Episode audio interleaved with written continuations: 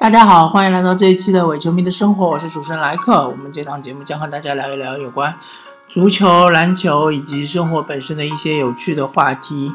那么，嗯，由于 NBA 的季后赛正如火如荼进行着，所以呃，我这边啊，今天还是聊一聊有关 NBA 季后赛的一些话题。那首先，呃，说球队之前说一下，嗯。威少，威少刚刚在嗯那个呃主场输给了火箭的比赛之后呢，在新闻发布会上发飙了。呃，具体的情况是一个呃俄克拉荷马的记者就问威少啊啊就问那个亚当斯，因为威少和亚当斯是同时出席新闻发布会的啊，他问亚当斯说，呃那个威威少在休息的时候。那个雷霆队为什么比分就被火箭队快速追上，甚至反超？那亚当斯刚刚准备说话，那威少就抢过话筒说：“这个问题我来回答。”然后他具体说了其实很多东西，但是归归纳起来就是说，请你不要分裂我们的球队，是吧？我们球队是一个整体，不要说那么威少拿下了三双，威少怎么样？威少怎么样？啊，其实我们是以整个雷霆队，就是说。等于是把这个问题就嗯怼回去了，然后嗯那个记者还是不罢休，记者就说呃我没有想试图分裂你们球队，我只是想问一下这个问题究竟原因是什么。然后威少啊还是嗯就是呃说呃这个请你们不要。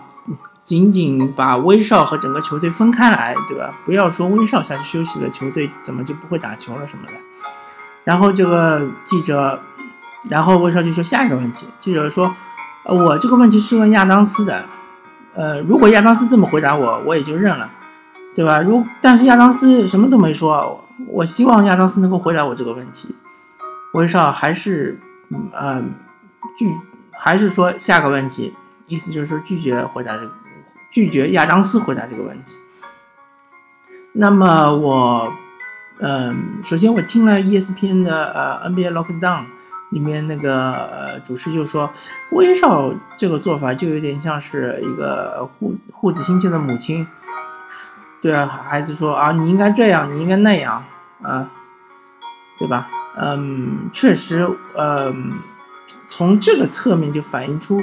威少对于整个球队的掌控度或者有个掌控欲望实在是太过强烈了，因为嗯，即使你说球队是一个整体，对吧？但球员每个球员都是一个个体，都是有个性的。呃，你怎么知道亚当斯会怎么回答这个问题呢？对吧？你应该给亚当斯一个机会，让他呃阐述一下自己的观点啊，没有必要说嗯。如果是从好的方面来说，可能是威少对于亚当斯一种保护，认为记者是挖了个坑，想让亚当斯跳进去啊，可能会说一些呃不得体的话。但是亚当斯也不是一个没有情商、没有智商的人，对吧？所以说，不管从球场上也好，从球场下也好，威少对于整个球队他整个队友的这个嗯控制欲，确实是实在是太强了。所以就导致呃雷霆队现在就达到了一个瓶颈，嗯，很难突破啊。那么对于威少的观点呢，我就谈到这里，嗯，然后我们就来说一说最近结束的呃，最近就是嗯结束的一场结束的一些比赛吧，呃，基本上嗯东部的话，呃。刚刚好是骑士已经横扫了步行者，那么步行者为什么会会被横扫呢？最最重要的就是第三场比赛，他们在半场领先二十二十六分还是二十七分的情况下被骑士逆转。那么从好的地方来看呢，骑士呃终于重拾了他们的防守。呃，当然是个别比赛的个别时段，就比如说第三场比赛的下半场，他们重拾了他们的防守，在上半场让步行者得了七十几分的情况下，下半场只让步行者得了二十四十几分。嗯，但是从不好的地方来看，骑士队的防守的连续性还是很差。呃，步行者，有的人认为步行者是整个东部联盟季后赛球队里面最弱的一支球队。呃，虽然我不这么看，但是我觉得步行者，你硬要说他比热火更强，我是不认同的。因为热火是一支第九名的球队嘛，对吧？他并没有拿到季后赛。但是你说步行者比热火、比公牛强，如果说你说现在损失了隆多的公牛，也许步行者比公牛强。但是有隆多的情况下，我觉得步行者不见得比公牛强，也不见得比热火强。所以呃，骑士打步行者，你说轻取也行，对吧？毕竟他是四比零横扫。你说艰难取胜也有道理，因为他们平均每场比赛只是赢了四分而已，就是说基本上很多比赛都是打到关键时刻的关键球，而且勒布朗詹姆斯场均上场时间四十几分钟，呃，确实有点太夸张了。那么骑士队，呃，我依然是这种看法，就是说，嗯，骑士肯定不会像前两年那样这么轻易的就从东部突围，甚至我都。怀疑骑士能不能从东东部突围？OK，说好骑士，我们再说，嗯，东部第一的凯尔特人，凯尔特人终于在客场连扳两场，总比分打成二比二。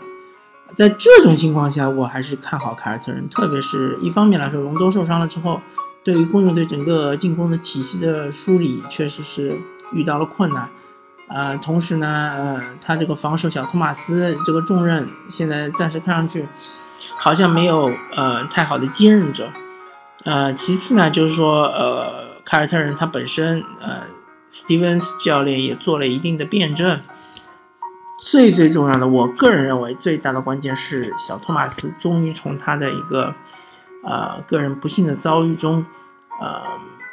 走了出来，虽然说他的情绪可能没有这么快就能走出来，但是他的竞技状态是确实是走出来了，他是能打出自己最高水平的比赛，呃，非常不容易，非常不容易。小托马斯确实是一个战士，是一个坚强伟大的战士，嗯，然后公牛队的话，如果不能找到一个爆点，或者说如果不能够。比如打开三分球之类的，或者不能在内线有明显的优势，那么我觉得公牛队这个，呃，这一轮季后赛估计还是要被淘汰。就像当年火箭，还记得吧？火箭队当年也是在客场二比零领先小牛，回到主场被小牛连扳两场，然后最后是三比四惜败给小牛。所以，嗯，公牛队。怎么说呢？季后赛还是一个实力比拼，对吧？硬实力的比拼。当公牛队损失了隆多这么一个呃指挥官，呃，对吧？然后还是一个防守悍将的时候，确实他已经落下风。那么，呃，再说到猛龙队，呃，雄鹿，其实雄鹿已经发挥很好了，呃，我。本人原来预测猛龙应该是能三比一领先雄鹿的，没想到雄鹿是和猛龙打成二比二。那么既然猛龙有主场优势，我觉得猛龙还是大大概率能够胜出。但是，呃，不知道是六场还是七场呢？嗯，反正现在呃比赛正在进行中，但是猛龙在主场是大比分领先，我觉得呃猛龙还是相对来说比较稳一点。雄鹿毕竟年轻嘛，季后赛经验不是那么的丰富。嗯，然后是奇才对老鹰，奇才对老鹰的话，嗯，最重要的还是要看老鹰它本身的这个进攻是不是能够打得非常的好，非常的流畅。呃，然后其实他的防守，你说对于呃沃尔、比尔，还有呃戈塔特之类的。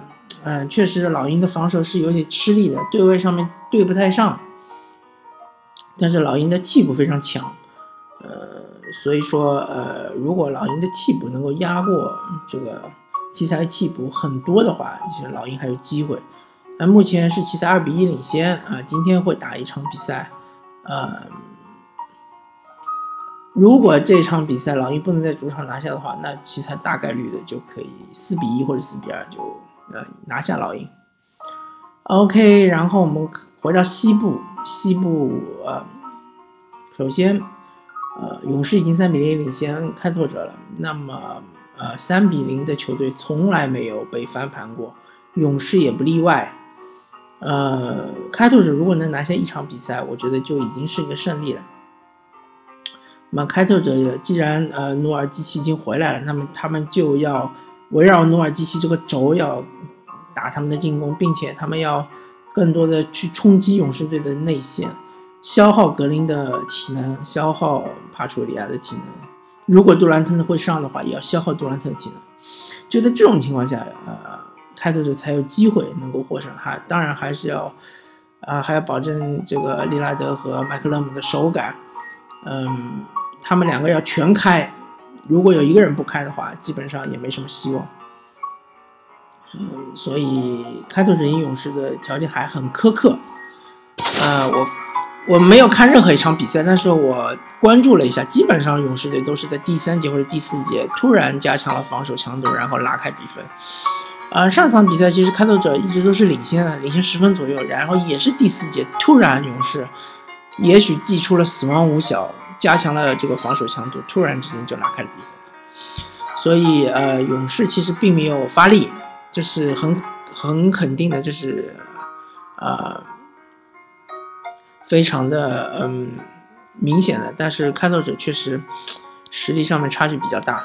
其实我觉得这支开拓者还不如上一个赛季的火箭队。火箭队虽然说也是第八，对吧？而且他是四十一胜四十一负，百分之五十的胜率。但是他至少赢了勇士一场，对吧？一比四，没有被横扫，那其实已经完成任务了。而且去年是七十三胜的勇士，今年勇士并没有拿到七十三胜，所以开拓者这个，嗯，怎么说呢？他的进队思路是不是应该调整一下？那个不得而知。然后，嗯，就说到，嗯，马刺对灰熊。确实，灰熊以防守见长的球队，在季后赛中往往是很难打的，而且是非常占优势的。呃，要不是，那我又要说到第二场比赛，马刺主场赢灰熊那场比赛，呃，要不是裁判确实有一些偏颇的话，也许灰熊现在已经三比一领先了。嗯，当然，呃，莱纳的打得非常好，但是这也同时凸显出马刺队其他球员。太不给力了，而且确实已经老了。马刺当打之前那些球员，帕克啊、米尔斯啊、呃、阿尔德里奇啊、呃、大加索尔，包括考丁啊，包括那个大卫里啊，都是老将，一众老将。只有呃戴德蒙年纪还比较轻，卡尔安德森还可以啊，还有这个格林也是老将。所以呃，怎么说呢？运动能力是下降太多。如果仅仅靠，嗯，卡哇伊·兰纳德一个人扛马刺的话，即使他是科比·布兰特，我觉得他也很难。呃，即使过了灰熊这一关，对吧？后面是不是还能够再进一步？确实是很难。而且马刺队原来的那些行云流水的这种呃分享球的打法根本打不出来，很多球都是兰纳德在单打。嗯。真的就是有有点像是呃，是奥尼尔走了之后的湖人队，呃啊，包括吉诺比利也是状态非常非常的差。那么回到主场，不知道他们能不能调整好状态，对吧？三分球很重要，如果你三分球不开，熊呃灰熊就是在内线呃就是可以肆无忌惮的肆虐，对吧？你那个阿尔德里奇、大加索尔和大卫里根本扛不住小加索尔和兰多夫。根本扛不住，根本不是一个级别的。所以，嗯，马刺怎么说呢？幸好他们是有主场优势的，就看他们在主场发挥的怎么样了。但是这个比赛绝对不轻松的啊！我觉得很有可能是四比三啊，但是我不能判断是马刺赢还是灰熊赢。嗯，然后是火箭队雷霆，火箭队雷霆的比赛也不轻松，除了第一场比赛火箭大胜之外呢。后面三场比赛都是毫厘之间，基本上好像火箭赢的都是四分，雷霆赢的那场是两分。那么火箭现在回到主场，这场比赛就非常关键了，一定要拿下。拿下了之后就没有后顾之忧，对吧？如果你这场输了，雷霆回到回到雷霆客场，这个又很难拿。万一再输了，那你再回到主场，这个压力就大了。而且火箭并不是没有出现过这个在主场的抢七输球的这个经历，对吧？当年对爵士的时候就是吧，第四打第五。火箭就是先赢两场主场，爵士赢两场主场，火箭赢一场主场，爵士又赢了一场主场，然后最后一场，火箭主场就输给了爵士。所以说这个，嗯，哈登不知道他的脚踝伤势怎么样。如果哈登脚踝没什么问题的话，呃，火箭我觉得还是赢的概率会稍微高一点。呃，当然还需要其他的一些球员，特别是三分球要开呀，三分一旦开了之后。内线被吸引出来，这个中路空档就很大很大，哈哈登可以随便突进去，随便打。然后呃，我觉得砍罗伯森是一个很好的战术，呃，其实不一定是一定要在第四节用，其实中间也可以用一下。啊，当然就是说不能让，比如说像贝弗利这种人去对罗伯森犯规，可以用阿里扎，用阿里扎不太容。不太会犯规，惹惹上犯规麻烦，或者甚至于可以换一个人上来专门看罗布森，对吧？都可以。嗯，反正由于我是喜欢火箭队的，所以对火箭和雷霆这个系列赛我就不多说了。嗯，基本上还是看好火箭。然后就是最后一个是比较激烈的，就是爵士对快船。那么。快船已经损失了格里芬了，格里芬已经赛季报销。那对于至于快船的整个这个他的命运，我们之后有机会说，或者说等到万一快船淘汰了，我们就呃系统的说一下快船它整个的命运会怎么样。呃，但是现在保罗的状态非常好，而且听说小里弗斯即将复出，那么小里弗斯复出的话，对于海伍德的限制会非常大。嗯，好消息是戈贝尔已经复出了。戈贝尔复出了之后，对于小乔丹啊，对于整个呃快船的内线进攻都是一个非常非常呃重要的一个压制，是一个非常的大的一个屏障。包括保罗突到内线的这个进攻，戈贝尔这个胳膊这么长，很容易干扰到。所以说，呃，我个人还是看好爵士队，虽然爵士是没有主场优势的。但是我确实还是看好爵士队，嗯，当然爵士的问题就是他们的进攻确实是比较容易断电，特别是，呃，前一场比赛在海伍德拿到四十分的情况下，竟然爵士队还是输球，他就是因为中间有很长一段时间得不了分。那么，嗯，呃，如果爵士能够拿下快船的话，他们将对于勇士。产生一定的威胁，但是如果快船战胜了爵士的话，我觉得勇士可以很轻松的呃通过快船这一关。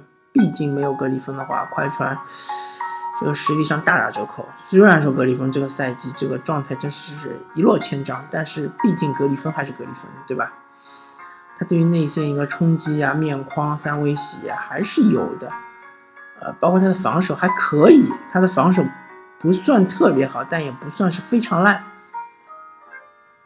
嗯，好吧，对于整个季后赛的一个点评，我就说到这里。这一期呃，我们的伪球迷的生活就聊到这里，感谢大家收听啊，我们下期再见，拜拜。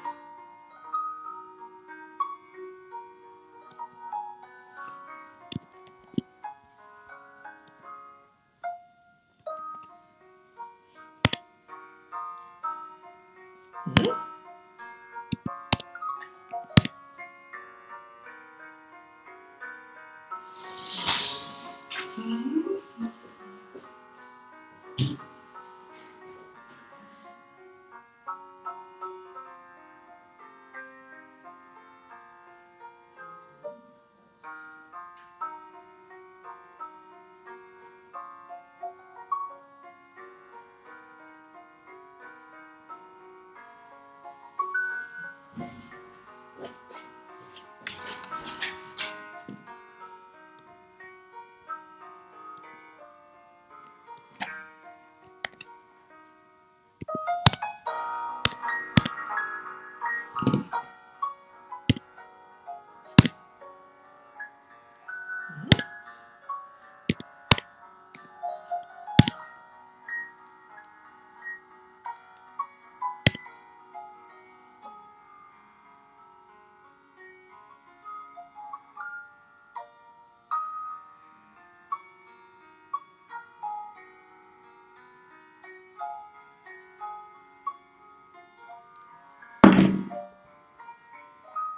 二十七。